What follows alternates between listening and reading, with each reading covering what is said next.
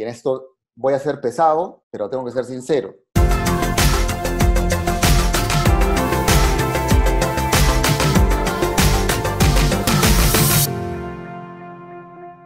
Yo no comulgo con las redes de mercadeo que mezclan criptomonedas y trading. No porque no crea, no porque no haga trading o criptomonedas. He hecho trading y he hecho criptomonedas. Pero sí creo que la fórmula de mezclar eso con redes de mercadeo es poco viable en el sentido de que no requieres de una red de mercadeo para que eso se haga.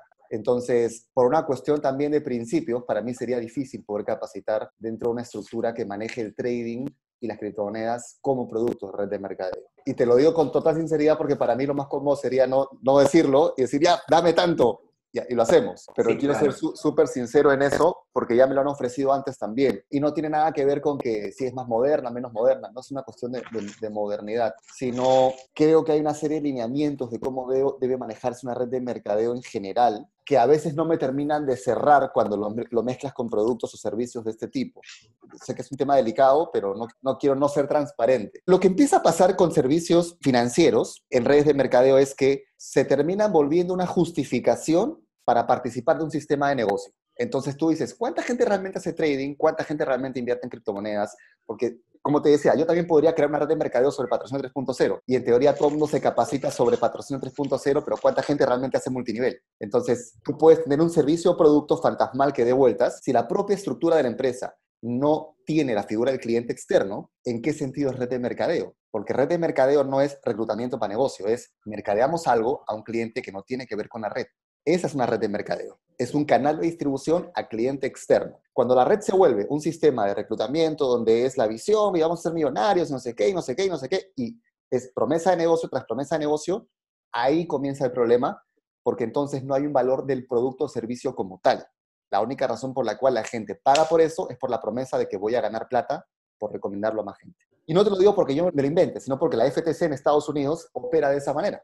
La FTC, por ejemplo, lo que hace es decirte, vamos a imaginar que tú tienes 10 códigos, ¿no? En tu red. Y la FTC viene y dice, a ver, a ver, a ver, quiero saber cuánta de su gente está cobrando. Ah, mira, acá están mis 10 socios. Ah, pero de estos 10 solamente dos cobran, hay 8 que no. No, no, no, es que estos 8 son clientes. Pero ¿cómo clientes si tienen código? No, es que solo compraron para, para usar, pero tienen código. Sí, entonces no son clientes, son distribuidores. ¿Cómo sabemos cuánto vende usted hacia afuera y cuánto vende usted hacia adentro? Ahí comienza el asunto. Entonces, yo no quiero ser pesado, pero el primer tip que te daría es que te plantees realmente la viabilidad de modelo de negocio de lo que estás haciendo.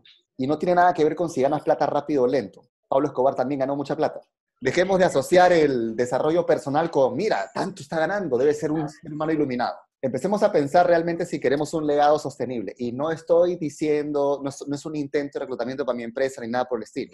Simplemente lo que te estoy diciendo es e, evalúa la sostenibilidad de negocio, porque puedes hacer trading por fuera, y puedes hacer criptomonedas por fuera. Lo que tú necesitas saber es que haya alguien que quiera genuinamente tu producto. Además de eso, también date cuenta de cuánta de la gente que está dentro de la organización realmente invierte en criptomonedas y realmente hace trading. O sea, es decir, la información para qué la están usando o simplemente es, ah, listo, pagué por esto. Entonces, te digo porque estoy diagnosticando el problema principal que me estás contando. ¿Por qué diablos la gente solo recluta, recluta, recluta y es una metedera de gente? Porque la empresa está armada de esa manera. Eh, o sea, es lo que me estás confirmando ahorita. Entonces, yo no puedo hacer que un pie funcione como ala.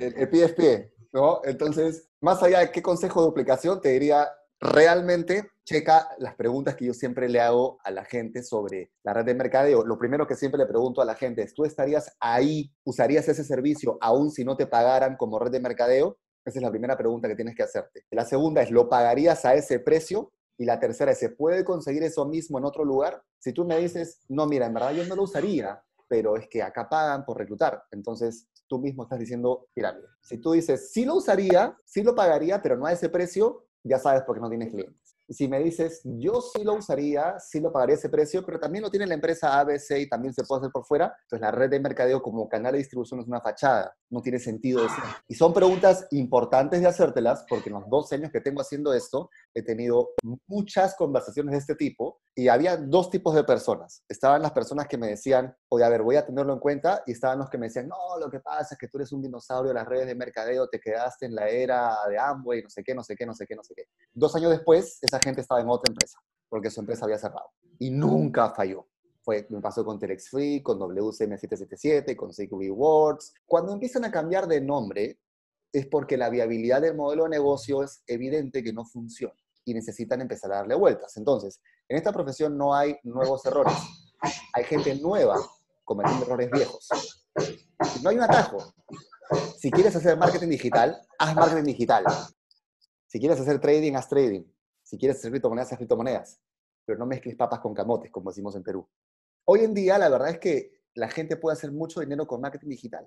Y para mí es una fuente de ingresos también súper interesante, porque tengo el curso, tengo Academia MLM, independientemente de lo que hago con redes de mercadeo.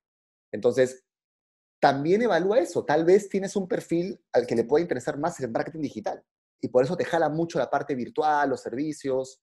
Como te digo, no quiero ser pincha globo, pero mi responsabilidad, siendo coherente con lo que enseño, es hablarte súper abierto para que tú te puedas llevar esa información. Entonces, más que decirte cómo meter más gente a tu sistema, te tengo que pedir que evalúes tu sistema.